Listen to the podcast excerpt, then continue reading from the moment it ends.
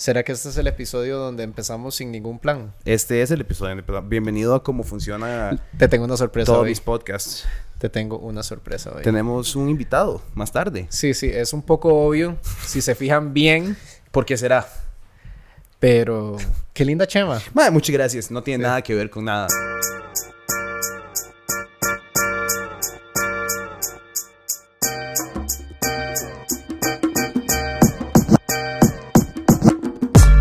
Ajá. Empecemos hablando sobre eh, di, el tema principal de hoy, yo creo, que sería barbecue.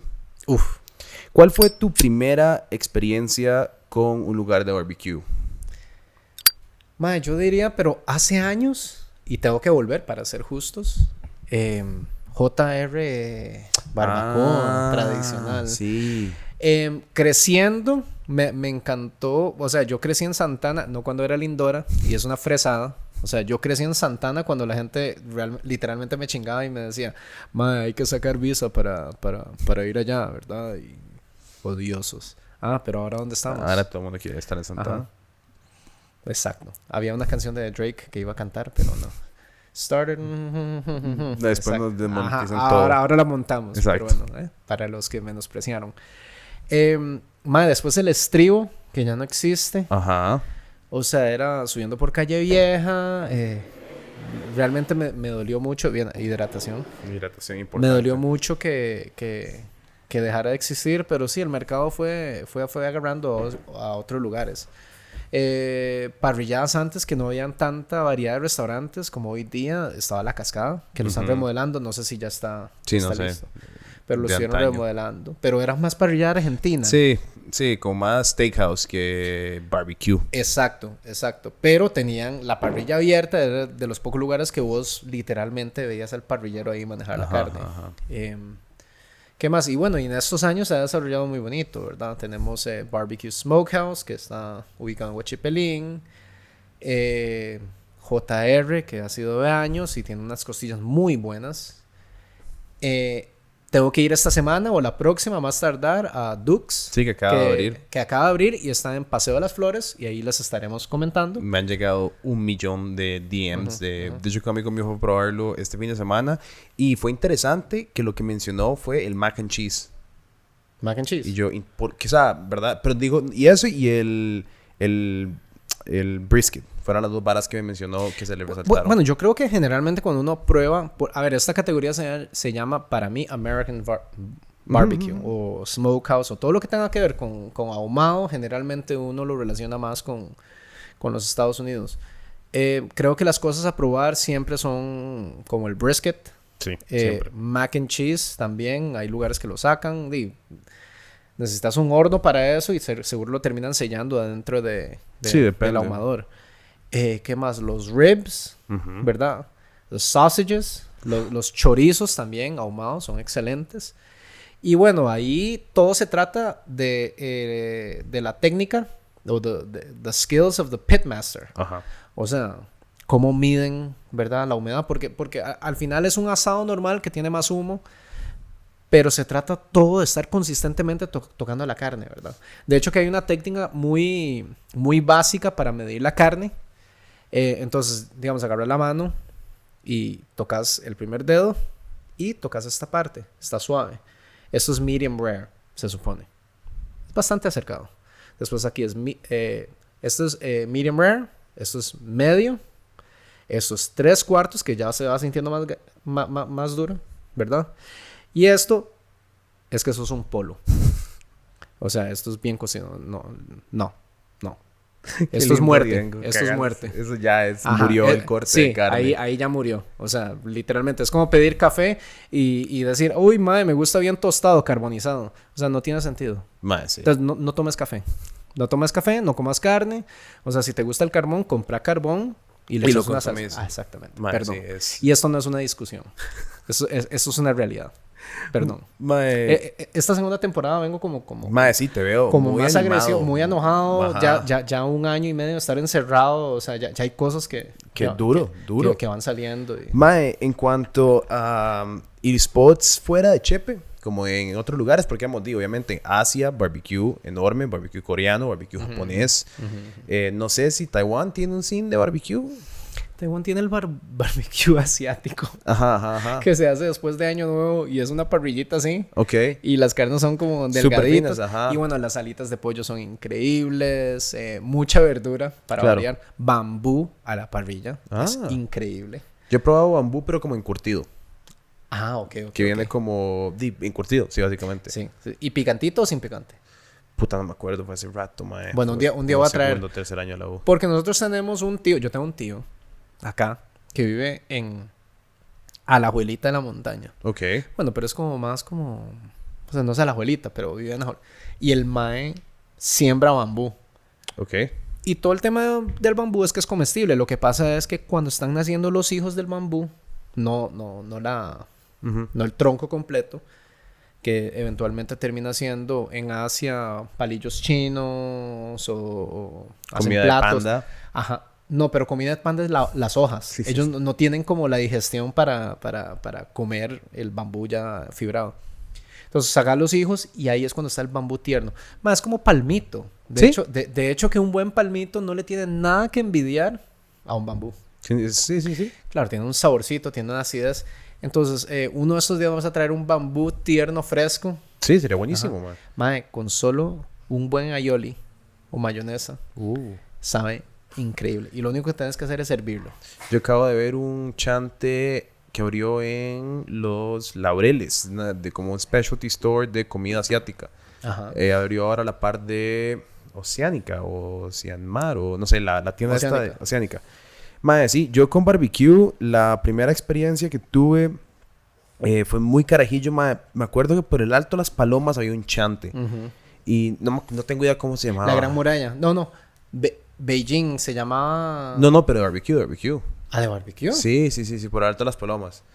Pero, mae, o sea, y me acuerdo porque mi tata y yo salíamos a andar en moto y eh, como en como en un montón de maes, que era el, el Hug, el Harley Owners Group, y a donde paraban a comer era birriar y comer costillas. Y eso es una de las memorias más tempranas que tengo comer barbecue. Y después ya más grande me Era met- como parte del, del ride. Ajá, ¿verdad? O ajá, sea, era no como- solamente era ridear, sino también comer bien. O como los ciclistas que paran en un buen café. muy diferente a, ¿verdad? Lo mismo, son lo mismo. No, no, Son no lo mismo ser- Igual de atravesados en la pista. No es lo mismo. Igual. No. igual, No igual. es lo mismo Solo andar- que uno les pueden hacer partes y a los otros no. No es lo mismo andar en Spandex y parar en. ¿Cómo se llama este lugar? En, en Santana, ¿verdad? Picnic. En picnic, a desayunar avocado toast, a andar con 40 pandilleros y parar a tomar birras y comer Lo que costillas. Pietro está diciendo Muy es diferente. que es diferente andar licra Ajá. versus cuero. Muy diferente. Ajá. Muy diferente. Una. Uno es muy aero- aerodinámico Ajá, y el y otro es es, cero. Eh, mae, pero sí, y después, eh, ya más grande, viviendo en Estados, tuve un par de experiencias chuzas. Uy, los road trips En- y esas pistas en Estados Mae, sí, pero, pero en, en Brooklyn me comí uno de los mejores barbecues que he probado en mi vida en tres diferentes spots. Ujú. Eh, puta, se me van los nombres ahora, mae, pero eh, como tres diferentes lugares que se dedicaban y era como tradición ir a comer barbecue de vez en cuando. Y después... Bueno, nuestro invitado de hoy viene de la costa este, viene de Ajá, Nueva York. de hecho que estoy seguro que él me va a acordar de un montón de los lugares a los que frecuentaba ir, porque probablemente son muchos de los mismos. Después... Bueno, cuando, cuando son buenos, los lugares son buenos y son reconocidos. sí, así. exacto. O sea, vos le hablas a cualquier neoyorquino o cualquier persona del, del este de Peter Lugers y te van a decir que sí saben que Exacto. Después fui a Austin y en Austin traté de ir a Franklin's Barbecue, Ujú. que es obviamente una casa, una institución masiva. Y no pudiste. Mae, la verdad es que estábamos, bueno, primero es, es fila, ¿verdad? Enorme, hay que llegar muy temprano, hay que llegar tipo, o sea, depende de de la, la temporada, 5 o 6 de la mañana y son 3 horas de fila, así digamos, Obama hizo 8 horas de fila. Obama, presidente, el mae no se saltó la fila. No, no, mandó, mandó a, a la segunda. No, no, no, es, es, es una, son fotos, son fotos vacilonas porque el ¿En mae- serio? Sí, sí, sí, ocho horas de fila, hizo el mae. Eh, Obama, cuando vengas para acá, te vamos a hacer esperar ocho horas. para ir a Cooks. Eh, Eh, No. Corten eso para hacer eh, a la cevichería en Punta Arenas. ah, bueno, favorita. sí, con, con, con Elmer. A la cevichería Elmer vas a esperar ocho horas. Mae, y bueno, la verdad es que estábamos en fila en, en Franklin's y Lauren había se enfermó, ma. Llevábamos Ay, una no. semana de viajar, o sea, estamos haciendo todo Estados Unidos y le dio como un travel bug. Y entonces, en la, la- cuando apenas llegamos a Austin, se jodió y estaba súper enferma. Y ya teníamos como todo planeado para levantarse temprano, ir a Franklin's, comer en Franklin's y jalar eh, ese día para Arizona. Entonces estábamos en la fila, ma, y Lauren está en el carro hecha picha. me Y hace vos acá. y yo, y yo, como, bueno. bueno, ma, voy a hacer fila. Y entonces Lauren se queda en el carro. y es como así, anda, obvio, de qué esperar. Entonces estoy ahí. Estaba como de quinto en la fila. Y como a la hora y media me escribe. Y es como, "Ma, no, no hay forma. O sea, tenemos que jalar ya. O sea, no, no puedo esperarme acá. Ay, y yo no. como, ah, ok. Entonces me fui. Y Eso es- es amor. Eso es amor. Dejé, dejé la fila en Franklin's y, y nada, y esa, y esa me la perdí. Y después, otro de los mejores barbecues que he probado fue en Nashville. Eh, La hermana de Lauren vive en Nashville. Y entonces probamos un montón de spots, pero en Nashville, digamos, lo que me, lo que me... No fue tanto el barbecue, sino que fue como el hot chicken. ¿Verdad? Eh, o sea, no probé tanto brisket, ni pastrami, ni esto, sino que fue más hot chicken, que es el famoso de Nashville. Y fuimos a este lugar que es como el más famoso. Se me olvida cómo se llama ahorita. Y tienen como, ¿verdad? Tienen como spicy, no sé qué. Y después tienen como Nashville hot chicken. Y hay como... Man, yo, yo, yo, yo, debo estar de acuerdo con vos. No, nunca he ido a ese lugar a, a comer. Pero yo creo que la gente subestima demasiado el pollo. Ah, mae. Un pollo bien hecho Es- es la cosa más épica. Es famosísimo por algo, weón. Porque el pollo, bueno, a ver, primero que todo, si vamos a entrar en tecnicismos, el pollo tiene demasiadas diferencias, ¿verdad? O sea, ¿qué, qué tipo, qué raza, quién lo crió, o sea, para qué fue hecho. Un pollo que, que, que fue hecho para sopa, naturalmente es más viejo, porque son co- cocciones más, más, alt- más largas, no altas, más largas, ¿verdad? Y si les podría recomendar algo para hacer sopas ricas, consomés ricos, es nunca dejen que la sopa burbujee agresivamente, pero siempre que sea como un simmer, porque le extraes más y no, no estropeas el pollo porque si no a muy alta temperatura termina muy fibroso, ¿verdad? Y eh, bueno, y también está el pollo que está que está criado para, para freír y todo eso, que, que, que literalmente es menos sabor en los huesos, por decir algo, y es más la, la cantidad de proteína, ¿verdad? Pero, pero eso es como una esponja, el pollo absorbe, y también dependiendo de la raza, tiene su saborcito y todo. Mae, como los huevos que, que, que habíamos hablado hace, Ajá, ajá, hace, ajá, ajá. hace unos episodios, ¿verdad? Hay huevos de huevos y hay huevillos que no saben a, A ni mierda. a, a- a nada, ¿verdad? Entonces Mae. el pollo aplica lo mismo. Pero es una locura, ma. Este, este, todo, o sea, en Nashville, el toda la vara detrás del Nashville Hot Chicken es di, místico y es verdad, y hay lugares y spots donde ir y todo. Ma, fuimos, entonces, verdad, es, es muy clásico. O sea, te pedís el hot chicken, trae dos pedazos de pan blanco, coleslaw, y eso es. Uy, un buen coleslaw. Y entonces, mae, nos, nos, ya, ¿verdad? Me siento y empiezo a probar el pollo. Y yo como, mae, está picante, pero, puta, no está tan picante. Y Lawrence está que se muere. Y yo como, ah, no, este es el suyo, este es el mío, ¿verdad? Y ya cambiamos y me empiezo a comer ese pollo. Mae, puedo honestamente decir que es de las cosas más picantes que he probado en toda mi vida. O sea, Pero picante bien. Mae, ¿O no? catastro nuclear. O sea, Bueno, picante. O sea, y es que la es que el crujiente es muy rico. Usan eh, chicken thigh, ¿cómo se dice en español? Eh, Muslo. muslo de pollo, que es muy importante. Es un diferenciador enorme. Sí, eh, como dicen, carnes eh, dark meats y, o sea, Ajá, estamos o sea, hablando de pecho y, y- y- El muslo para pechuga y muslo. el muslo para pollo frito es la única forma de Yo solo como muslo. O sea, yo no Es- sé, yo no entiendo por qué la gente come pecho. Di Pechuga. por bajo en grasa. Es la única, Por- la única razón. Iba a decir una grosería, pero bueno. Pero Bueno, cuando estás a dieta, eso, eso es el corte a comer. sí. Sí, o no, o no a dieta, pero para man- mantener una. un Yo quizás debería comer más pechuga. Alto de proteína y bajo grasa Ajá, es como. ajá, es un ajá. buen. Y además menos calórico y todo. Pero bueno, el. el, chi- el mae, ¿verdad? Entonces estoy con esta vara y estoy en este ride de que sabe demasiado rico, pero es demasiado doloroso. Y sabe demasiado rico, pero es demasiado doloroso. Mae, vieras que. O sea, y ya cuando me lo terminé, o sea, mae, yo pensé que me iba a morir. O sea, Ma, no es, como, había- es como el eslogan de, de Sriracha. Painfully delicious. Ajá, Ajá. exacto, mae. Eh, y eso Pero, o sea, no podías parar. O sea, No, no, sabías no, que te o sea, estabas muriendo, ajá. pero vos decías, no, yo. esto yo- sabe yo- demasiado eh, rico. Esto está demasiado Mae, rico. Esa, y esa fue una ¿Y de cuál las- fue el secreto? O sea, o- a ver, ent- entiendo que fue picante y todo, pero ¿qué, ¿qué era? O sea, era jugoso, ahumado, picante. Todo, mae. To- Es que son, o sea, di, te pueden, o sea, el proceso de estos maes es como lo, le hacen una, un batter, ¿verdad? Entonces lo mantienen marinado durante no sé cuántos putas días que lo tienen marinado. Después lo tienen, le hacen todo el battering, que es todo un proceso. Entonces después double, triple, lo congelan, lo sacan. O sea, es un arte súper complejo. Entonces ya cuando te llega el producto, mae, es una vara demasiado bien hecha. O sea, es un pollo extremadamente pensado. Y, y para nuestros seguidores, ¿cómo se llama el lugar? Bueno, ahora lo posteamos, Ajá, perdón. ajá, es que ajá. No, es que es importante, pero lo, es que madre, fue, hace, fue hace rato y hay tres, eh, hay tres lugares que son súper famosos y eh, este, o sea, y fui a todos. eh, pero bueno, ahorita voy a buscar. Pero sí, a, a es, mí... como, es como un espacio picante gringo. Ajá, más o menos, de Nashville. Ajá, de Nashville. Eh, y hay lugares a donde quiero ir. Me encantaría ir a Kansas a probar barbecue. No hay nada más que ver en Kansas, pero hay que ir a probar el barbecue de Puedes Kansas. esquiar. Eh, supongo. En verano no.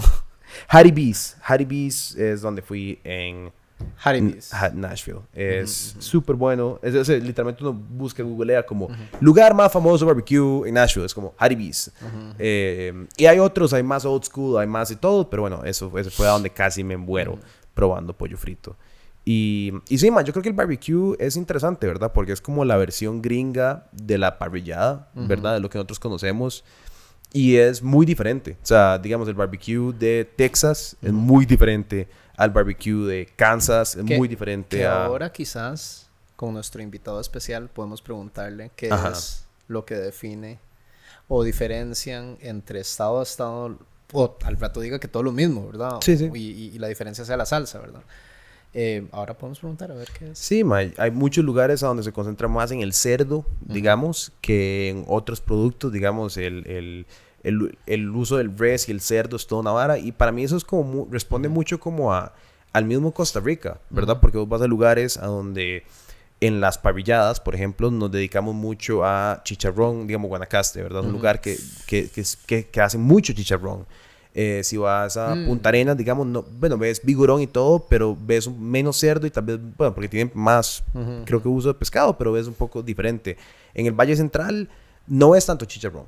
Eh, como, o sea, lo ves en cantinas, pero es más albóndigas, es más, ¿verdad? Como bocas. Eh, Y cuando vas a parrilladas, en el Valle Central nunca tienen chicharrones. O sea, yo nunca he ido a una parrillada Sí, man, uno para con una conseguir chicharronería. Chicharronera.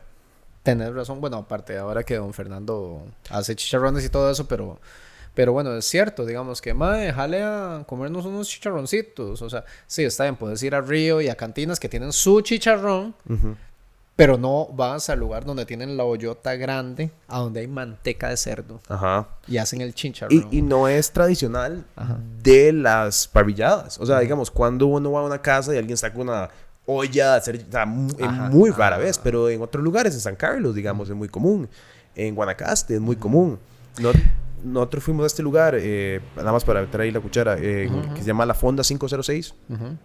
a buscar chicharrón sancarleño como real y queda a las como las faldas del volcán Arenal y sacaron esta olla mae, donde cabían 10 chanchos, o sea, y un mae sudándola, que mataron el chancho para nosotros, o sea, lo, macha- lo mataron una hora antes y cuando llegamos, dos horas, no, como una hora antes, y estaba ya cortado y estaban empezando a, a hacer todo, entonces sacaron dos, ¿verdad? Sacaron de costra y sacaron Ujú. de, Uy, qué rico ¿verdad? postre. De posta. Y Sociedad Protectora de Animales, perdón, pero así ha sido toda la historia. Mae, eh, mae, sí, después con, vos no, no fuiste, pero la otra chicharroneada a la que fui recientemente fue donde Jota y Nacho, Guillén. A mí nunca me invitaron. Usted sí lo invitaron. No me invitaron. Eso es mentira. Yo estaba Ma, en el chat el a donde dolor- le- lo invitaron. Vos sabes el dolor, mae, de, de yo presentar a este mae J y Nacho y después de que los más dieran, mae, Pietro y Lauren son mucho más cool, mae, que Diego, entonces, ¿Qué di, hablas? si vamos a hacer actividades, vamos a invitar a, a, a Pietro y Lauren. Y sabemos que Jota está escuchando este podcast, por lo cual él va a desmentir la mentira que está contando Diego. ¿Por qué no me quieres? Pero, mae, rajados. eh, y ahí fue la primera vez que vi cómo se hacía guanchale. Eh, eh, estaban de quitándole la cara a un chancho enfrente mío. Y fue todo una, una experiencia. No puedo creer que acabas de decir eso, en serio. O sea, estaba, te estaba la cabeza y J estaba, eh, no mentira, Nacho estaba quitándole la cara al chancho para hacer guanchale y guanchale viene de el, el cachete, es del, cachete. chante, del chancho. Pork Joel. Ajá. Sí, ah, bueno, y, de, de la papada. Madre, fue toda una vara porque hay que quemarle los pelos con una torcha. Para toda la gente que come espagueti carbonara, no se hace con jamón. eh, Ni tocineta. Ni tocineta. Ni se pone crema. ni se pone crema, exacto. Es pura yema de huevo. y cachete de cerdo. Y el cachete de cerdo, eh, bien, o sea, cuando ustedes dan un menú en un restaurante italiano, dicen como, ay, guanchale, ¿qué será eso? Es cachete de cerdo o papada de cerdo, eh, de la carita del chancho lindo. Eh, y, A mí que me gusta comer oreja de cerdo. Bueno, Madre, sí, buenísima. la oreja de de- cerdo es riquísima. ajá. Eh, madre, sí, pero yo creo que el barbecue es una exploración súper interesante de los vos, animales. ¿qué marca un buen? Porque hoy este es el tema de hoy. Ajá, ajá, ajá. Generalmente tenemos un despliegue de temas, pero estamos girando en torno de Al la barbecue. temática del barbecue. Pero para vos, ¿qué marca un buen barbecue? ¿Qué marca un buen barbecue? Mae, a ver, esto lo pensé el otro día porque en Miami, cuando fui ahora a vacunarme, eh, fuimos Que a... no, que no sirvió de nada. Fuimos a un... No, la segunda sí, obvio. Eh, fuimos a un... No, no diga eso, mae. Jamás. Mentira, sí sirve. Sí sirve. Eh, fuimos a un restaurante de barbecue a donde pedimos pedimos brisket, pedimos como una muestra de salchichas que tenían, como tres o cuatro. Sausages. Ajá. Y pedimos eh, coleslaw, básico, ¿verdad? Entonces eh, estamos comiendo y esa era la pregunta, era como, "Mae, es- estaba increíble y era como, ¿qué, ¿qué lo hace increíble, verdad? Creo que hay, hay ciertas cosas como, por ejemplo, el brisket, para mí es el, el que se deshaga, es el contenido de... Pero que sea jugoso. Ajá, que sea súper jugoso, que tenga uy, bastante grasa, eh, ¿verdad? Que no sea, pues para ahí viene la jugosidad, yo creo, que no sea seco, ¿verdad? Eh, y esa calidad de humo, o sea, que tenga, que tenga ese sabor a, a humo, a smoke, ¿verdad? Eh, eso a mí me, me lo juega mucho. Y la salsa. En, en ese, ¿verdad? Yo, yo soy muy purista con ciertas cosas como, mae, no sé, Wagyu beef es como, mae, si no le, no le ponga nada, O sea, ¿verdad? son, y debo decir que es, es mucha inversión para criar esa vaca de la manera que está, algo. para estar poniéndole algo que le va Pero es quitar. interesante No, no, y, y todo bien con las salsas, porque estamos hablando de salsas, eh, gastronomía tradicional francesa, Ajá, ajá, ajá. que es de echar las salsas y hacer una buena salsa es un arte. Sí, también. Pero también yo, yo tengo lo mismo que vos, que a la hora de llegar a una pro- buena proteína, al menos los primeros bocados los, Sí, los pruebo pruebo sin sin la salsa. Total. Yo siempre la pido aparte. Ajá. Eso es, eso es mi secreto. O sea, yo, yo, yo, a, los lugares que vaya, sea la ensalada o no sé qué, la salsa siempre por aparte. Siempre. Porque Y entonces, entonces ahí puedes, puedes, puedes explorar. puedes prever. Pero en barbecue me parece un componente tan elemental de lo que define que, que siempre la considero mucho. Digamos, si- porque el, el corte, ahí hago la comparación con Wagyu, tal vez es demasiado tirado allá, pero el brisket es un, es un corte que se tiene que cuidar muchísimo. Cómo se corta, cuánto tiempo se espera para cortarlo, cómo viene, ¿verdad? Entonces es una proteína muy cuidada. No es una proteína como, ¿verdad? El, digamos, el cerdo es una proteína X, que puede ser muy buena, sí. Que, que depende cómo alimentas el cerdo, sí, pero el cerdo tiene un tope, digamos. eh, A ver, si estamos hablando de jamón ibérico, es otra vara. Pero estoy hablando del... Y es otra, y comen otra cosa toda Ajá, su vida. ajá, y ajá. sí, sí. Estoy hablando del cerdo para hacer chicharrones, para hacer posta, para hacer, eh, ¿verdad? Eh, eh, ¿Cómo se llama? Panzada, todo eso. Entonces, por eso me lleva como que, ¿qué me hace un buen barbecue? Que la salsa sea muy buena, que la acompañe una buena salsa. Y luego, hay otras varas. Yo no soy súper fan como de los pulled, pulled pork, pulled beef. No me hacen demasiada gracia. Entonces, nunca los pido. Eh, y la salchicha, pero la salchicha sí. Para mí, una buena salchicha. Que venga, mae, ay, una buena salchicha. Que venga bien empacada. Que venga, mae. Una buena salchicha empacada. Ajá, exacto. Que venga.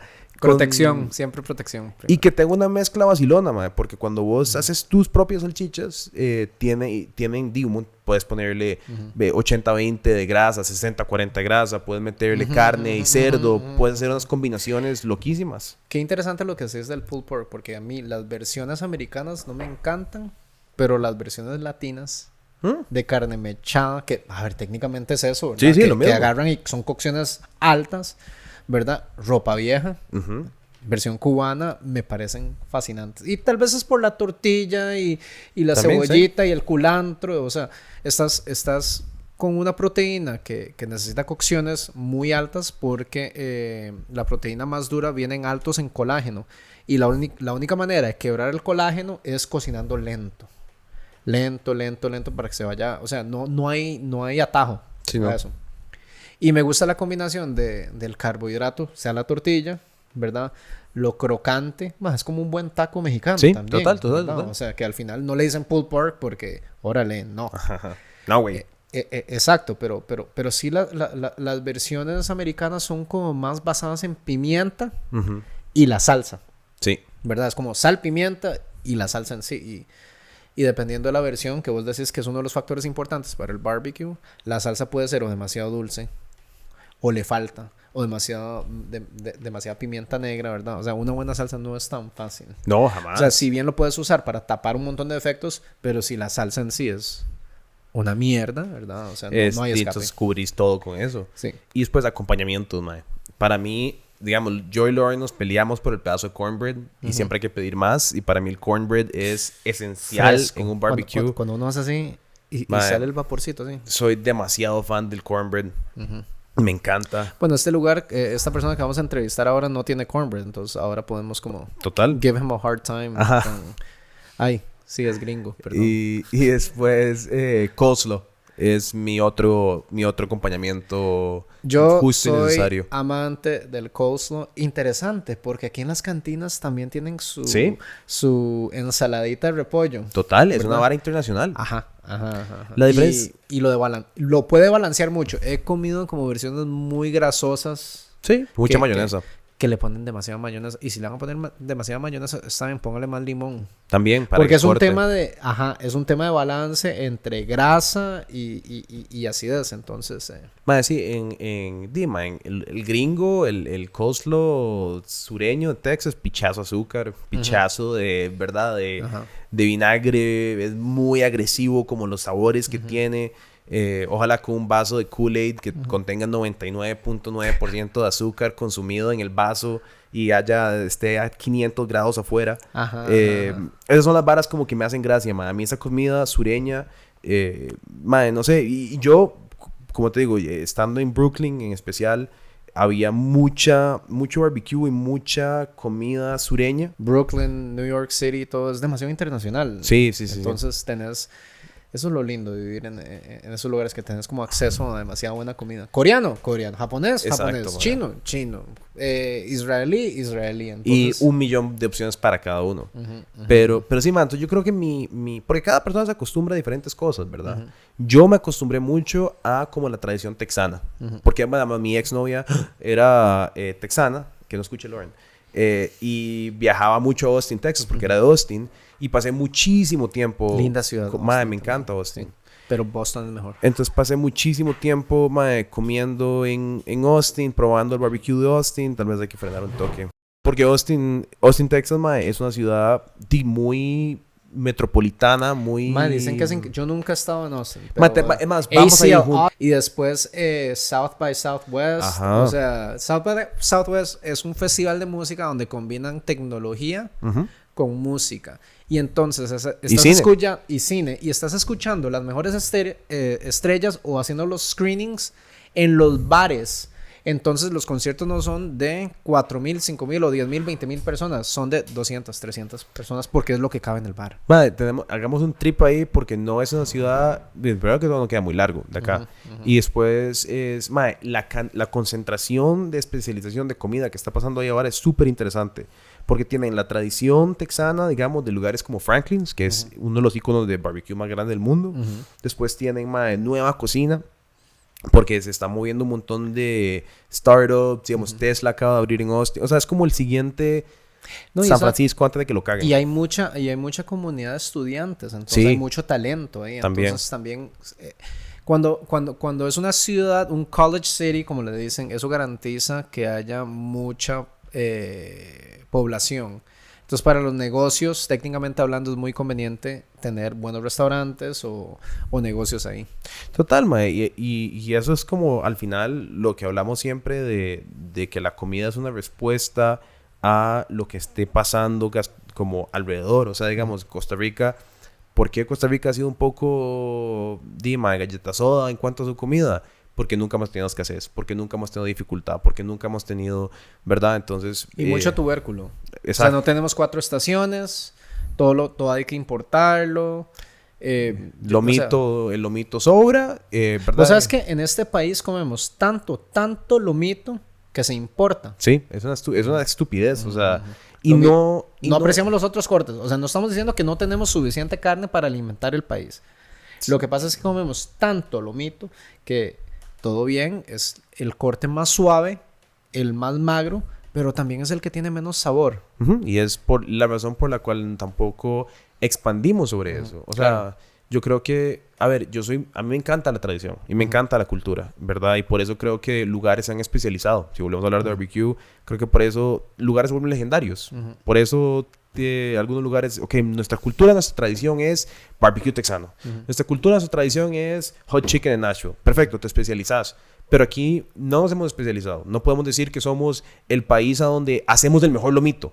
O tenemos, hemos explorado el lomito y perfeccionamos una manera de hacer el lomito. Es como eh, poner, es como ponerte el lomito al grill y dejarlo hasta que esté término tres cuartos y servirlo en una o fiesta. marinémoslo y me encanta con salsa lisano, me encanta, me encanta, ¿verdad? Pero también llega a un punto donde sabe tan bien que se lo pongo a todo. Exacto. Y entonces empezamos a quemar un producto que es increíble para los turistas de, de este país, porque literalmente las personas que han llegado acá y lo han probado, digamos, con el gallo pinto, y entonces le dan como, como una tacita de, de, de lisano y le echan, y, y los más se lo comen y hacen, May, ¿qué es esta hora? ¿Verdad? Y literalmente se van con una botellita. Eh, famosamente Martha Stewart en su pantry, en su alacena, tenía, sacó una foto y tiene una botella de salsa Lizano en el centro. Pero lo que, como te digo, ¿Ves? creo ¿Ves? que parte del problema es que no nos hemos especializado y por eso me interesa tanto conocer a personas que han, se han desarrollado y fomentado como en una rama de una cosa, como es la concentración del barbecue. Como, como es el street food. Yo hago También. una cosa y si querés vas al stand de la par y es otra cosa, pero solo se hace eso. ¿Y cómo Y- se hace esto? Lo vamos a perfeccionar. Un poco a la cultura japonesa, ¿verdad? Exacto. Todos los días hago lo mismo, pero busco cómo mejorarlo un poquito más, un poquito más y un poquito más. Entonces creo que deberíamos de... Pero bueno, queremos revelar ya. Sí, la podemos sorpresa? introducir a nuestro invitado de hoy que se ha profesionalizado, especializado y concentrado en una sola cosa. Bueno, voy a. No, en dos. Bueno, en un Pero tema. dejó uno, dejó uno, dejó Ah, uno. bueno, sí. Él fue, eh, él es eh, abogado, contador. Vino a un pueblo pequeño, ni tan pequeño, que se llama Santa Teresa. Surfió. eh, ahora le preguntamos cuánto tiempo se quedó. Y el ma dijo, mae, la verdad es que me gustaría vivir acá. ¿Haciendo qué? Bueno, él ahorita nos va a contar. explicar, pero no tiene ni background de cocina, no tiene ni background de servicio, no tiene ni, ni background de- de construcción, porque literalmente compró un lote y construyó solo, ¿verdad? El malo que hacía era manejarle los negocios a otras personas y con un conocimiento legal. Y un fanatismo sobre un tema. Y se obsesionó sobre un tema y sin saber nada fue a su smokehouse preferido y le dijo, mae, les trabajo de gratis. Yo no sé nada de cocina, nunca he cocinado. Me enseñan. Y bueno, esta es una historia que a él le tocará Entonces- compartir. Va a ser en inglés. Eh, Sí, buena nota. Esta parte va a ser en inglés, entonces perdón ahí Entonces, a los perdón. que no, pero eh, eventualmente vamos a traer más invitados de diferentes idiomas y lenguajes. Tal vez alguien que hable taiwanés y yo me quedé fuera de la de- del parte.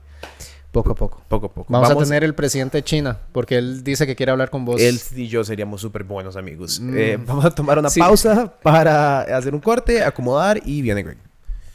Good. So you are. Why don't you tell us a little bit who you are? You are the owner of Cooks. That's why we're all wearing the t-shirts. But tell us a little bit, a little bit about you.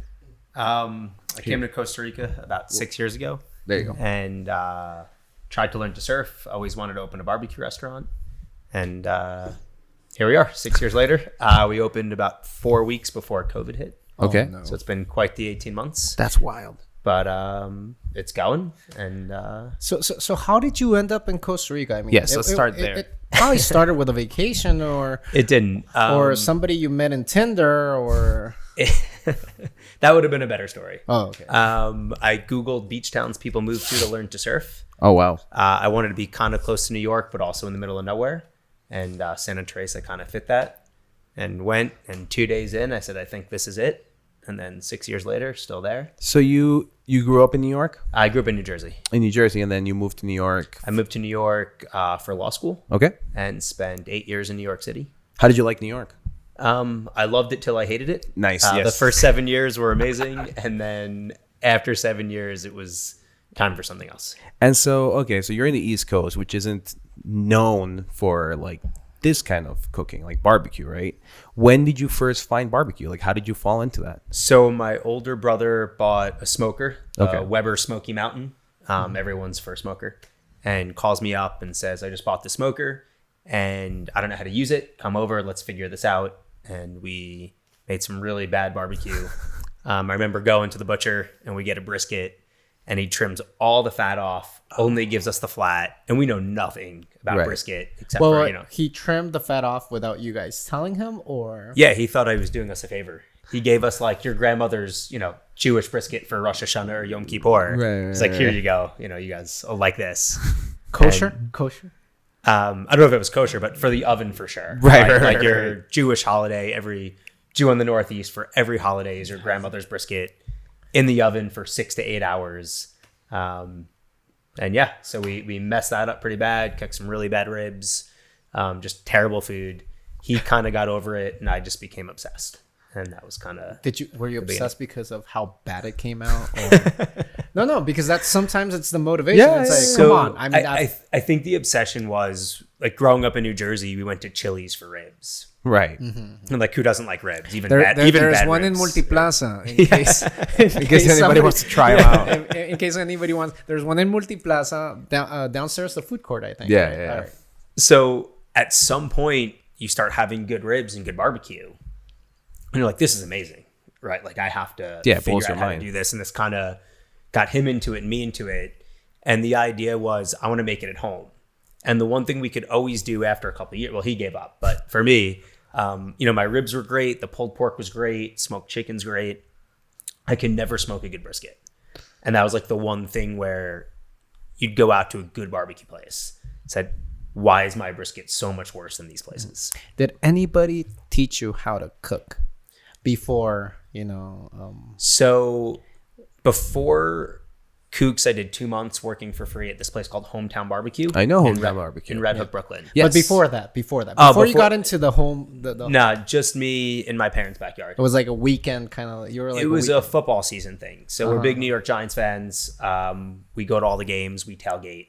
So we get to the tailgate at let's say 8 a.m. for a one o'clock game. We have a good Right. five hours of drinking and eating. And I would go to my parents' house two days before, wake up at two in the morning, light the smoker, get the pork butt on, get the ribs on. My dad's looking at me like you're a crazy person. Half because I'm waking him up as I get up to light the smoker Oh and do everything. Right. And he's like, you know, you spend 14, 15 hours with this thing you only tailgate for five hours. He's like, there's more time prepping than actually tailgating. And I'm like, I just love it. That's always the case with eating, though, right? You spend like so much more time preparing the food, and then like it was like we do. I do that with dinner every night. Like I'll sit down, like I'll do an hour of prep, and then we eat dinner five minutes watching a YouTube video. And like, all right, this is done. It's So- called in, in French. It's called the mise en place. Everything Yeah. in place. Right. But it takes so freaking long, like chopping the onions and Yeah, you know, all the preparing everything. everything. Yeah. So, So so you're you start out with the tailgate tailgate prep, and then you move on. and that was it. It was kind of if I'm at my parents' house for the weekend or at a friend's house, but mostly for Sundays during football season, if there was a home game, Right. um, I would do the cooking for the tailgate, smoke it the night before, reheat it on the grill when I got to the stadium. And even at the stadium, there's a bunch of people who you Wait, wait, wait. You can take food to the stadium? Oh, yeah. you can't take it in, but you cook in the parking Outside. lot before. What, wait, how? So this is the most American No, thing no. ever. You can go with food inside the stadium, or you eat No, it no. outside and then go in. You, eat eat it it at the parking lot for then go in. hours. So we, we Ah, it's called tailgating because it's like the tailgate of your pickup truck. Oh, and you okay, basically okay. spend five hours before the game drinking and eating in a parking lot. I'm used to going to the Ricardo Saprissa and basically paying a shitload of money for whatever they have, and it couldn't be good. It's yeah, Maybe it's a- not. It's a different experience, and there's also like you hit up. Well, I, I've been to tailgates. I'm a Patriots fan, so different, different environment. A little, Uh, a little bit different. Yeah, but uh, but in New England, like, well, it's the same everywhere. But you go to like different cars, and they'll have different things, and people trade food, and it's like a whole, it's like a whole thing. And you, if you're not blasted by the time the game starts, you have a good time. It's a big if. yeah, if a big if, it's hard. I want to do one of those. Yeah, You they're gotta, gotta come to New York. Yeah, you're awesome. Football season is about, is about to start. Yeah, I mean, I don't know if they're allowing tailgates right now. I think they are. Now that yeah, whatever. Ah. COVID's over in the U.S. Come Yeah, on, it's. have you seen the stories? I mean, I have friends in New York. Have you seen the stories? They're in Yeah. concerts, and it's like, I mean, I huh, could- nobody with masks. no, I went. Uh, that was my experience in L.A. No mask, no nothing. Uh, And even New York, Lower East Side, it's like a street party. that's true. They opened yeah. all the restaurants. Have It- and and they still kept the outdoor dining, which is and they're Yeah. fighting tooth and nail for it, which is I think is great. But that was a family and friends thing. It was you never thought like, oh, I'm gonna get into like a restaurant scene. I'm gonna move out of my lawyer firm, law firm. Um, sports bar barbecue has just always been something on my mind i think since i was about 20 years old a sports bar since i was about like 23 Right. um, barbecue and one of those like ideas you have that you're never actually going to go through with Right, you know right. you talk about it all the time while your friends are talking to you and Let's open a bar. yeah yeah sure you know you'll, you'll do it one day and no one actually thinks you're going to do it and then So um, let's go back to the hometown. Yeah. and then you. I'm guessing it, it was your favorite place. So hometown was the one stop. Like I've been in Costa Rica for six years at this point. Um, if I was back in New York, I'd go to hometown. So my parents are in Long Island. It's about an hour drive. And if I'm in New York, my first stop is hometown. Who took you to hometown the first time? Oh, that ex girlfriend he doesn't want to mention. It's it's a girl for sure. I think, I, yeah, her name's Laura Becker. That I'm, I'm gonna give her credit. that toxic relationship, we don't want not mention. not an ex girlfriend, but a very good friend of mine. Okay, okay. Um, I don't know if it was her, but I'll give her credit for it because there's a really fair. good chance it was her. Okay, okay. Um, and she definitely came with me when I walk in there and say, I'm opening a place in Costa Rica. If I work for free, will you teach me how to do this? They look at me like, You're going to work for free? And I'm like, You're going to teach me how to do this? And it was kind of a That's match cool. made in So, heaven. so that so how's when so you went in and you spoke. You I mean, imagine you found the owner or like the pitmaster or how, how did that work? So back to Laura Becker. Um, she had a rehearsal dinner for her wedding there. Oh, okay. And we reach out to the wedding planner uh, who says, you know, she gives the whole story and they email one of the bartenders who does the cooking overnight. And they respond thinking we're totally different people than we are. She's like, oh, so and so, go meet David Gill. And we walk in and he has no idea who we are at all. And we're just not the people she thought we were Right. and we just start talking and i give him the whole story and you know going to costa rica and i want to learn and he's like you know here's my number let's keep in touch um, unfortunately he's an eagles fan so that's kind of tricky during Yeah, football that- season it happens Yeah, it happens. There's Um, some people are unfortunately born in Philadelphia. so um, you know i come back to costa rica we start building the restaurant and working on things and we kept in touch and um, when i was Wait, back wait, wait! You started building the restaurant before even know knowing how to barbecue? yes Wow. Oh wow! And you knew it was going to be a barbecue Wow. spot. Yes Okay, that's yeah. Wait, Um, no, no! You built the whole place without even knowing how to barbecue. i mean Wow! i knew how to barbecue in my parents backyard Right. That's Well, that's- that's just confidence. Yeah, that's like I'm going to do this. I'm going to Well, figure it out. So So well, the- you, well, you just said it. You couldn't pull off the brisket, but besides, So the theory was I would find some place to teach Yeah. me. So we started at hometown. They were the first stop because that was my favorite place, and they happened to say yes right away. Amazing. his plan B was chicharronera. Cerritos. Um, Yeah, yeah. My plan B was every other barbecue restaurant in the country. Fridays. Um, he was gonna go to Friday. Someone would have said yes eventually. Eventually, yeah. Yeah. Who turns down free labor? That's all. I mean, and, and hometown is like a Brooklyn institution. I mean, there's other spots that are popular, Yeah. like Dinosaur Barbecue, and there's like a couple, but those are more like it's like more of a chain, I suppose. Well, the, the funny part is you get there and they're making fun of all the people waiting in line, you know, in the Right. back. Yeah, yeah, yeah. And I'm like, wait, stop. I used to wait in line. like, who wouldn't wait in line for right? this? Yeah, It's so good. It's yeah. uh, and so so you do that, and then you work there for three months. Uh, two months. Two months. And how was that? How was that experience? Um, like, for me, unbelievable. So I did. Um, How did you start? Tell, tell us like from like, no. so it starts with the morning shift. Uh, for me, the most important part about barbecue is the pull. Right, it's feeling the brisket, feeling the ribs, um, knowing when the meat is ready. So pulled pork's the temperature, chicken's the temperature, turkey's the temperature. You could train anybody to do that.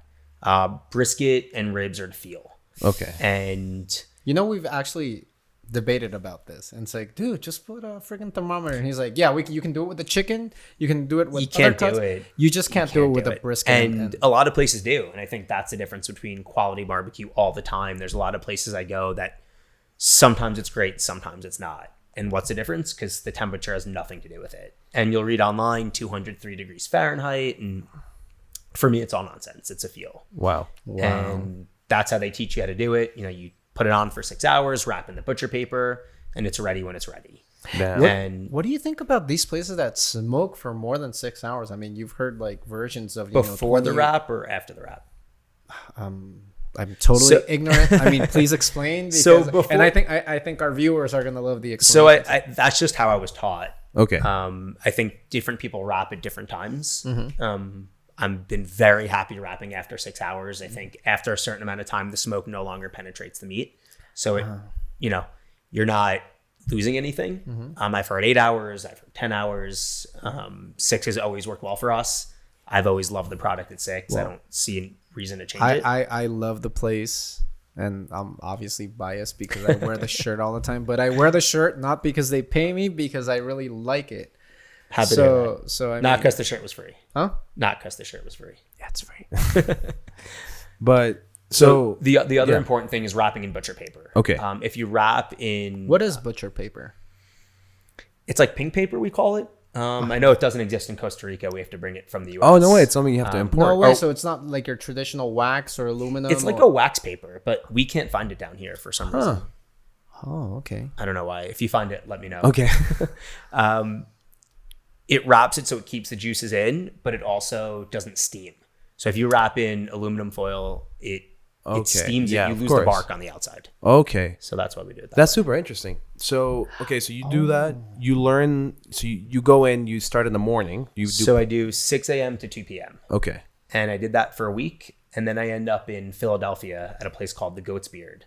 Um, so David Gill's best friend is this guy Joel Romano, who is a chef at two like let's call them gastropubs that have a mm-hmm. smoker. Okay. And Kook's is a smokehouse, but it's also a sports bar. Mm-hmm. Mm-hmm. Yeah. So we have wings and nachos and fried chicken sandwich and burgers and other things. And he goes, "You have to meet this guy. He's, you know, this is what you're doing." Yeah. So I meet him, and you know, like typical chefs, just like the least friendly person you've ever met. Oh my um, god, I met I met him in Semana Santa. He was here doing a training for for for Greg and and his new chef. This guy is military. Yeah, That's you meet him, and he's just, you know, you're gonna fail. You know nothing about restaurants. Like you're a crazy person. He's the most pessimistic and disciplined guy you're you're you're, you're ever gonna meet. Uh, turns out to be the one of the, like the best human beings I've ever met in my life. Yeah. Um, I do three or four days in his kitchen. Um, he's feeding me. He's getting me drunk, but he's showing me the basics of the kitchen.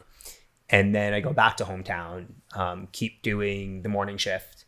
Um, one week as the overnight shift, 9 p.m. to 6 a.m. in terms of wrapping and just kind of seeing the process. but Right. are they open twenty four seven or there's always people working? there's always prep- people working. Okay, there's always because people it's barbecues all night, so their smokers Right. are going all night, and there's always work to be done: trimming briskets, trimming ribs.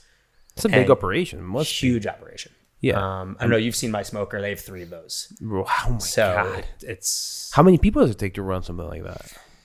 the overnight's just one guy. Oh no way. Yeah, for the overnight. Um, but they have a huge staff. He's they have a- a whole. Sorry. They have a whole nother kitchen in Industry City, Brooklyn. Okay. Where a lot of the sauces and side dishes get made. They have a Okay, Giant okay. commercial kitchen and another location. Wow. Um, so anyway, while I'm at hometown, I had met Joel twice, uh, two years earlier, and then when I did three or four days in his kitchen, and he calls me up and he, he's, you know, I'm sending you every recipe I've ever made. I said, wow, Wow. No. Um, and then he actually came down to Costa Rica, trained my chef. We became Oh, really that's friendly. amazing. Um, and we kind of just hit it off. He's been a huge part of what we're doing. I still talk to him all the time. He actually just opened his own place uh, in Wildwood, New Jersey called Wildwoods Barbecue uh, three weeks ago. Oh no way. Wi- So- Wildman's Wildwoods. Wildwoods. Yeah. Oops, jeez, I keep doing that. I'm sorry. So- Really. Um, and then between the two of them, um, learning proper barbecue, not just in my backyard, learning recipes, learning how Right. the kitchen runs, and then kind of going from there. You know, one of the funny stories about Joel while he was here is that if if he was in service, like while the restaurant was running, I would go say hi to him, and he'd be like, you know, like, hey, hi, whatever. He, he's on a mission during. he's. A, service. I mean, he's so focused. So focused. And then after after service, Whatever. I would be sitting down, and he would see me. He's like, "Hey, when did you arrive?" And I'm like, "Dude, I just said hi to you." When, when he's so, I mean, he doesn't see you. The only thing he sees or he's trying to see is efficiencies. Where can I improve? What needs to get done? What isn't being if there's done? nothing for him to do during service, he's washing dishes. Yeah. Wow. Like he can't. Just be still. It's just This guy The kitchen is- could run It's a machine. Yeah. And He's such an example. I mean, it's it's it's amazing. He doesn't see you. I said hi to him. He literally shook my just- hand, and it, ha- and it, it it didn't happen once. It happened three times. yeah. oh my And the three times after, he's like, "Hey, so glad you're here." And I'm like, "Dude, I said hi to you two hours ago." I, I think crazy. without uh, without him, I don't have a restaurant. Wow. That's that's big. I mean, yeah. Um, the majority of our, our most of our recipes come from him. Wow. And then, you know, obviously ingredients are different down here. So, Right. you know, you're on the phone with him. We have to substitute this for that. What do you think? And even without me knowing, he's talking to, to the chefs and the line cooks and he's video chatting them and he's giving them tips. he's so committed. I mean, he's th- this guy's really a great example and of loyalty and everything. I mean, So it's uh, very lucky to meet David Gill and Joe Romano. Yeah, I mean- So so it then so then you you where you're building the restaurant, you're working over there. Eventually, you make the jump to Costa Rica. You're like, okay, now I'm moving here full time. well, I, I already moved here. okay, you already moved Yeah, I here. You just went there to get trained. Yeah. th- this guy built the restaurant without even knowing how to. Right, right. But I'm saying, like, I didn't know if you were like still in New was Jersey, that was that New a York. crazy idea? It didn't even like occur to me. like for me, I mean, it's pretty wild.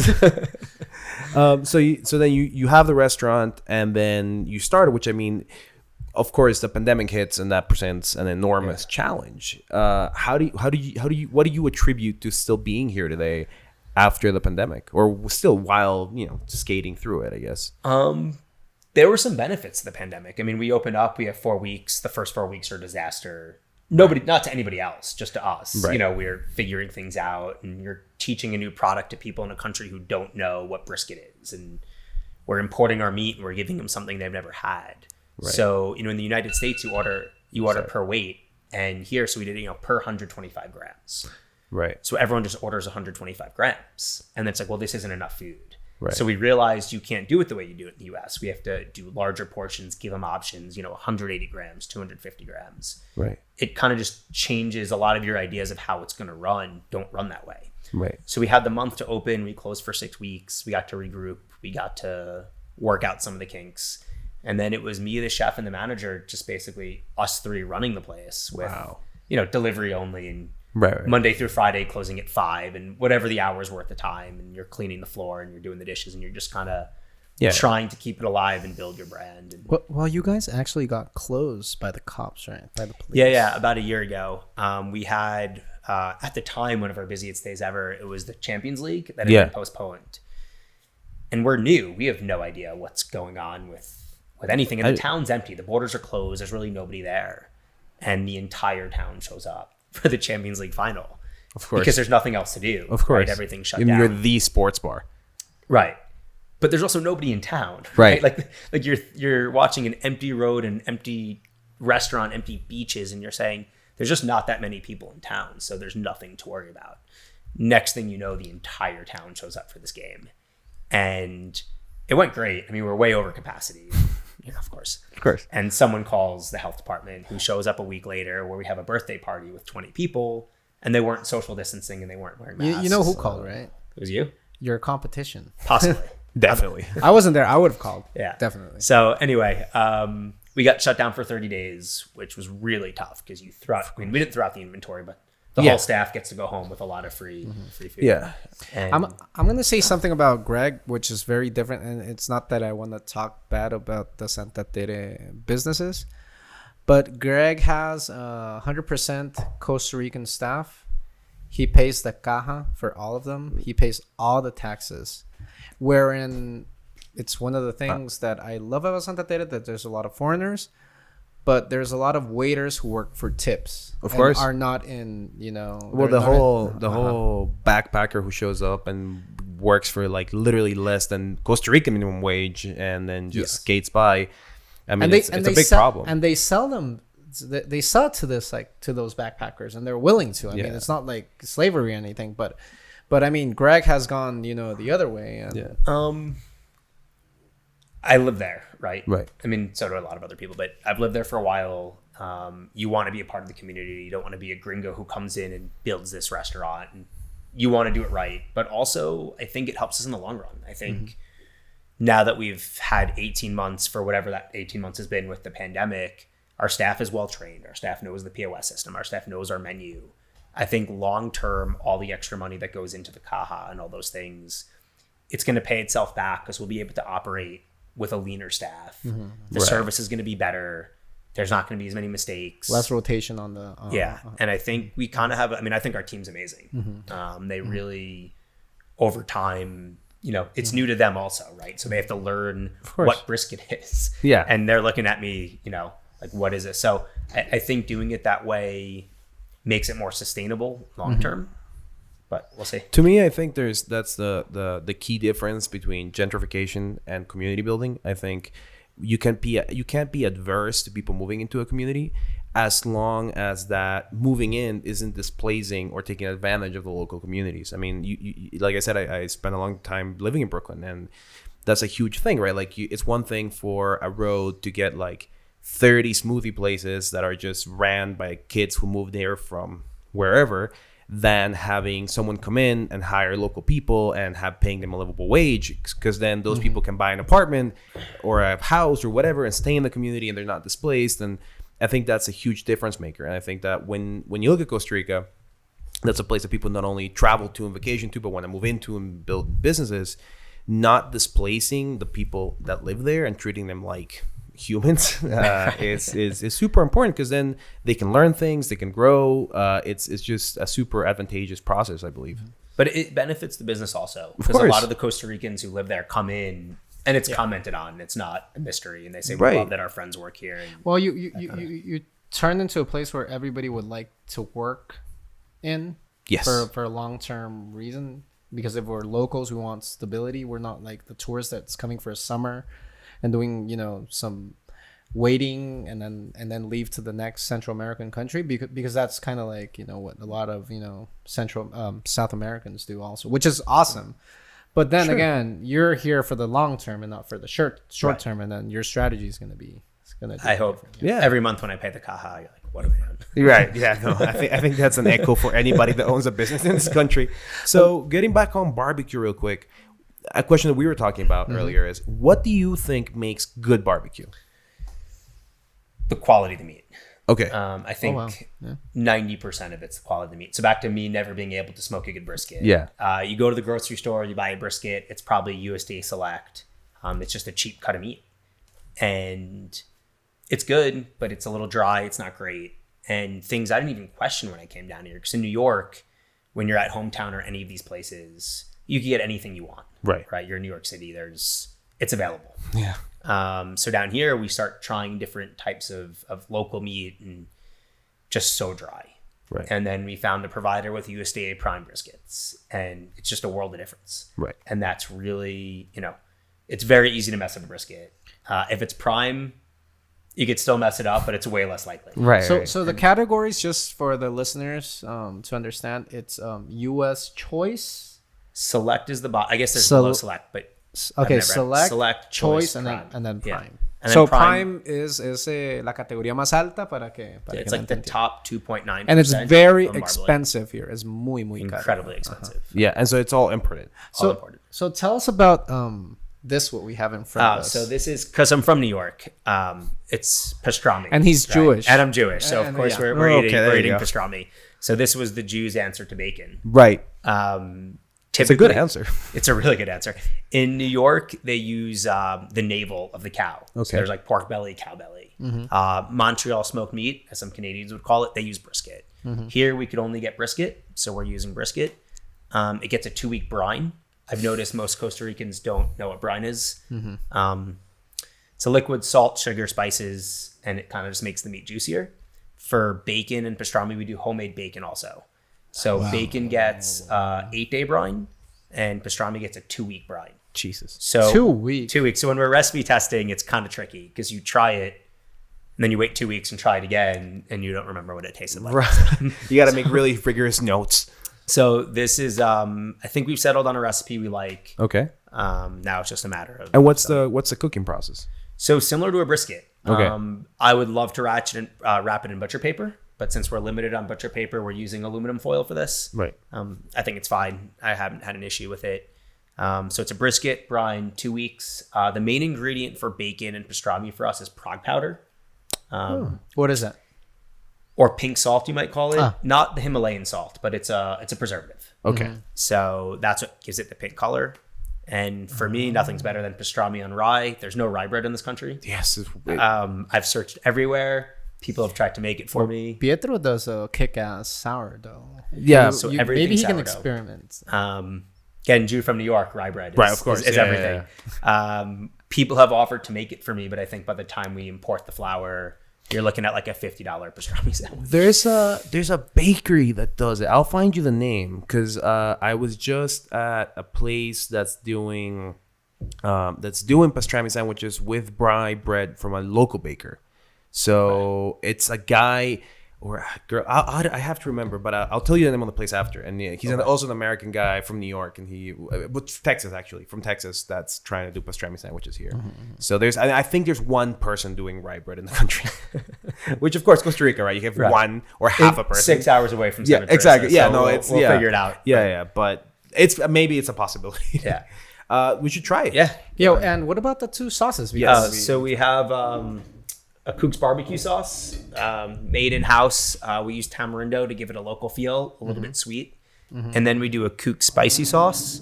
Um, for me, it's not that spicy. For some people, it's too spicy. Depends on the person. Um, back a shout out to Joel Romano. This is his recipe. So and he You could get and- this at his restaurant And he used also. to have a chipotle lime sauce, which he killed. Nobody ordered it but Diego. Thanks, Joel. So no, no, Joel killed it. Joel killed nobody it. else ordered it. But I have bottles of it. At It, home. it was my favorite also on the wings. I think maybe we'll do some specials. Well, when you come and tell me, So, make so, it. so, Maes, if you go to Cooks, pidan el, el chipotle limón. Ya no existe, pero pídanlo. Hagan presión y traigámoslo de vuelta al mercado porque es la mejor salsa. This is amazing. I'm just eating while you guys are talking. Ha- talking. happy to hear you guys. Gre- Like it. Greg is probably tired of eating this. this is this the is pastrami, not yet. Uh, I was actually warned you'd get like you're gonna get sick of barbecue, and I said absolutely never. I love barbecue. It'll never happen, I mean, it happened. and it happened. And uh, we're also talking about this. What are your favorite when you think about barbecue? What, are your favorite sides? So mac and cheese and coleslaw. I heard you talking about it before. Yeah, yeah, yeah. Barbecue's mac and cheese and coleslaw. Right. Yeah. yeah. Um, I like a vinegar slaw. right. We do a combo. Uh, we were doing a very vinegary slaw. Okay. And what I've learned is the people who love vinegar slaw love vinegar slaw. But the creamy slaw people get really upset. And if you give vinegar people creamy slaw, they don't really care. So we did some sort of hybrid. Okay, yeah, yeah. Um, people love it. I'm actually sick of that also because I eat it every day. Um, but slaw, mac and cheese. Um, I think good homemade pickles is really important. Um, but you need the vinegar to cut the smokiness. I and agree. The salt and the pepper. Ah, the balance. Yeah. It's just I've so heard, strong. I've heard their hamburgers are very good. People love them. Um, Yeah, he, he wants to say they're the best, but he's too humble. I'm not going to say that. That's other people have to to make the comment on the burger. And then your fried chicken sandwich is also pretty popular. So we got into the fried chicken sandwich wars between KFC and Popeyes. of course, right in the Um, middle. Right. I I, what I about like to Chick say. Fil A? What about Chick Fil A? Oh, I'm sorry, and Chick Fil A. of course. Um, Chick Fil A is awesome. Yeah. It's uh, so they don't know I exist. Um, but I think I think But you're a war. I, I think I, ours are ours are better. Watch out, Chick Fil A. Yeah. We're going for you in ten years. Nobody's been stabbed over mine yet, but one day, hopefully, someone could get stabbed waiting in line for Uh, it. I imagine chicken thigh. Uh, no, we use chicken breast. Okay, it chicken gets breast. a 24 hour brine. Um, Ooh, nice. I'm gonna try this. and then just a homemade um, flour, Right. Like a cut or seasoned flour, and then spicy mayo, and then it gets uh, homemade pickles, and that's it. With and and all your sauces are you mentioned the recipe because they're all made. Everything's At made the in restaurant. Everything's made in house. That's super important, I think, uh, because otherwise you're kind of importing someone else's flavor. No, like if you use someone For else's sure. sauce. Killer barbecue, mm. smoked. It has like this that give me your comments, but it has like this very sharp, refreshing spice Yeah. that it gives balance to the whole pastrami. No, this is this is really. What's So what's for- your favorite? For me, pastrami is just with deli mustard. oh yes. Um, that's how I would eat it. Um, I like the spicy sauce better. I've never been a fan of barbecue sauce. okay. No, no, wait, wait. We just tried the uh, the, the, the spicy. Yeah. It was upside down. This is really good. Yeah. That's the Now we're gonna try the other one. So when I eat barbecue, I don't like to put sauce on my meat. Right. Um, You go. I want to taste for the, meat, protein. taste the smoke. I like simple rubs. There's no secret. Salt, pepper on the brisket, salt, sugar on the ribs and the pork butt. Okay. Um, good meat should, Speaks should for be for itself. itself. Yeah. And do you are you do you worry about the wood for the smoker? Um, I used to more. Okay. Um, whatever's dry. yeah. Uh, sometimes they go, oh, it didn't rain yesterday. I'm like, that's not what I mean by dry. But uh, we, we buy it in advance. We dry it a little bit ourselves. Um, I think I think what it is. yeah, I think for for for like a big production, it's probably almost impossible to think about like, oh, this is cherry wood, you know, or Nobody notices. right, yeah. I- Um, also, also that that's- the market's not really specialized. Even even in the. US, I like mesquite. Mesquite's super strong. right? Um, hickory, I think, is a nice balance, but that's on the home smoker. You use charcoal and use like the blocks. Yeah, Uh, most people are using oak, but it's funny if you listen to people from Texas, it's only post oak, and then you listen to people from Georgia, only peachwood, and it's like you guys are just saying what's ever in your backyard, Right, Right, right, like right, that's right. what they all grew up doing because that's what they had. Um, A lot of people like in in, in, in tastings and every in and and in, in activities like that. They people who brag that you know it has to be this way, which is better or not. I always answer them with the same answer. It's like okay, we'll blind taste, and if you can actually tell one of each, then I'll believe you. Yeah. Otherwise, you're just BSing. You know. I think, And I've done it. ninety-eight percent of the people, ninety-nine point nine percent of the people can't tell you the wood's different. And I have um because we gotta start wrapping up. One last question: Where in the U.S. is the best barbecue? I don't know if I've had enough Try- good you have to try in the, US. the normal one. Um, Right. So I've been to Franklin's. I've been to La Barbecue. I thought both were amazing. Um, I love beef ribs. Uh, we don't have them on our menu at the moment because they're just not cost effective. But La Barbecue does the beef rib every day. You know, Franklin's does it once a week. Um, those two are the best I've had. Okay. Um, I haven't been to some of the other places. I need to go to Memphis for ribs. Right. Um, I'm not a big fan of Kansas City barbecue. I don't like the sweet sauce. Uh, Carolina for pulled pork, of course. Right. I love the North Carolina. Like we do our pulled pork in a vinegar sauce, Ooh. similar to North Carolina. Um, but it depends where you're from, I guess. Right. Yeah. Well, that's Yeah. what everybody says. But I will right? say uh, pastrami in New York for sure is the best. absolutely, So, cats, cats, yeah, cats deli, right? That's uh, it's. Deli. But my dog does just hear Mila. I have a funny story. Uh, one time we were walking around New York and I saw there was nobody at Cats, which is a rarity, right? And I was like, I would put her in a little bag, and we walked in. You know how they're so strict, right? With everything, like you take the number, you can't forget it, you have to pay. Yeah. And they, I was like, "Can I bring her in?" And they're like, "Keep her in the bag." And I was like, "Okay." And then we sat and ate at Cats with like empty cats, just me, Mila, and Lauren. Um, Why was it empty? it was like a Tuesday. was like a holiday? It was Or like was it a like a jo- Tuesday at noon, like three years ago. It It's like one of those days. Yeah, just one of the slow day for cats, I guess. Um, but thank you so much. I mean, Yeah. Thanks for having me. Uh, Cooks, you can find it in Santa Tere. So whenever you're in Cooks, go to Santa Tere, look for Greg. The manager is called David. And Who's if also you really say awesome. that you came recommended by No Pasa Nada Jugando con Fuego, you're Those gonna, are have, the chipotle sauce. you're gonna have a free shot. that we're probably not going to have. Exactly, exactly. You can just bother them about it. no, no, no. You're gonna get a free shot if you c- if you Paid by say- Diego. Paid by No Pasa Nada. Well, no, actually paid by Greg. Paid by me. Yeah. But if you say We no don't know- pasa nada, we'll, we'll buy you a shot. Yeah, we, we don't know if it's gonna be um, And then add it to Diego's tab. Of next course, time he comes. absolutely. Oh my god. No, no, then, then no. No, mentira. No, pero eh, vayan a Cooks, recomendadísimo. Pongo las manos en el fuego. Eh, hay un movimiento grande de smokehouses en el país, lo cual me alegra mucho. Eh, pero bueno, esa es la historia de muchas que ojalá vamos a tener durante esta y las temporadas que vengan sobre los smokehouses en Costa Rica. And thank you very much for your time and for Yeah, being for me. an active part of the Costa Rican food scene. I mean, it's great to see it. Yeah, happy to be here. Muchas gracias. Recuerden suscribirse, ratearnos y vernos la próxima semana. Pura vida. Muchas gracias. Ciao.